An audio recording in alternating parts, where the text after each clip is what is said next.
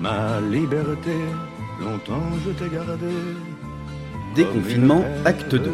Après une autre année marquée par une nouvelle vague de Covid-19, entraînant la mise en place du couvre-feu, l'interdiction de se rassembler ou encore les fermetures des lieux culturels et autres bars et restaurants, il aura fallu attendre longtemps, mais ça y est, depuis le 19 mai, les restrictions sont enfin levées et une certaine liberté a été retrouvée.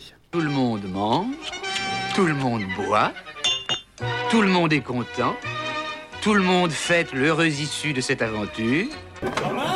Oui, quand même. Et tu vas profiter pour changer de verre aussi. Celui-là, il goûte le savon. Bien que j'aime bien la mousse, mais tu m'as pas exagéré, hein.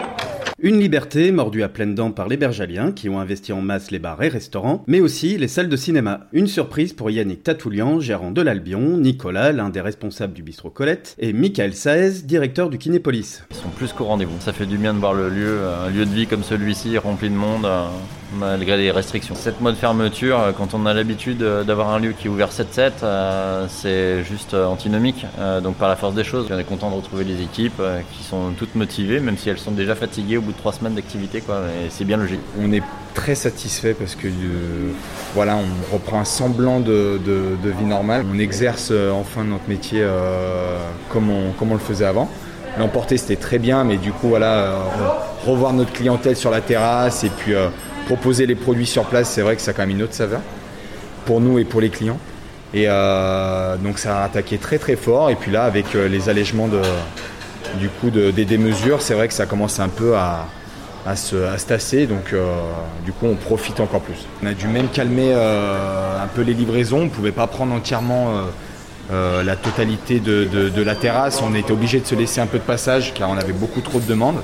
Donc euh, pas surpris, mais euh, plutôt content du, retour. Voilà. C'est déjà le plaisir de, se retrouver qui est intéressant et, euh, et, on a eu le plaisir de revoir des Bergaliens et c'est déjà une très bonne chose en tout cas. Depuis quelques temps, je ne prononce plus sur l'avenir parce que je pense que pas grand monde peut être capable de, savoir ce qui va se passer, mais, mais donc j'évite maintenant de me prononcer, mais je reste plutôt très confiant. Il y a une très belle saison d'été qui s'annonce.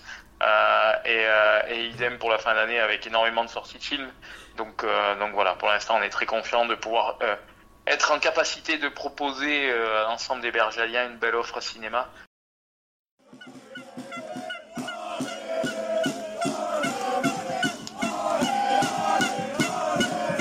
Le 5 juin dernier, le stade Pierre-Ajon a aussi repris vie lors de la finale de rugby de national, opposant le RC Narbonnais à l'US Bressan Pays de l'Ain, grâce au retour du public dans les tribunes. À cause du contexte sanitaire, il n'était que 1000 spectateurs, pas de quoi gâcher la fête des supporters présents ou reconstitués à bout de carton. Est-ce que vous pouvez m'expliquer juste l'histoire de votre copain ah, En fait, j'ai un copain euh, qui était avec nous au demi-finale. En fait, je suis champion cadet avec Narbonne 2001-2003. Lui fait partie. Et il travaille chez Cuisiner à Narbonne et son patron n'a pas voulu lui donner un jour.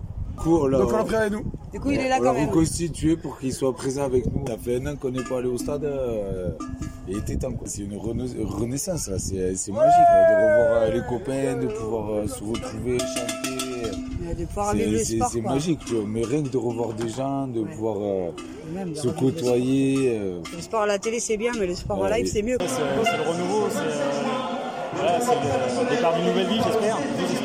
C'était inespéré. Euh, moi, déjà, j'habite à Paris, je suis descendu pour les phases finales euh, de quand j'ai su qu'ils se qualifiaient pour Nice. Du coup, j'ai prolongé le séjour d'une semaine de plus pour, pour, pour, monter à Bourgoin. Et, bah ouais, c'est un truc qu'on attendait. quoi. C'est euh, un, an et un, an et demi sans public. et puis là, on nous ouvre pour les phases finales. Hein. Bah, au-delà de l'aspect sportif, même pour la vie, c'est, ça fait plaisir. Même si un semblant de vie normale s'est installé depuis quelques semaines maintenant, il ne faut pas oublier que le virus circule toujours et que l'on doit encore fournir des efforts. Didier, tu peux pas, quand tu vois quelqu'un, tu peux pas d'entrer comme ça, lui sentir le cul.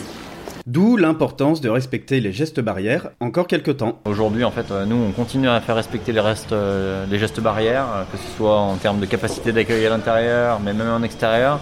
Après, les changements de cap, comme celui qu'on a vécu hier avec la levée de couvre-feu, euh, en tant que citoyen, c'est agréable. En tant qu'exploitant, c'est un peu compliqué de se réorganiser perpétuellement, réinventer euh, nos process perpétuellement.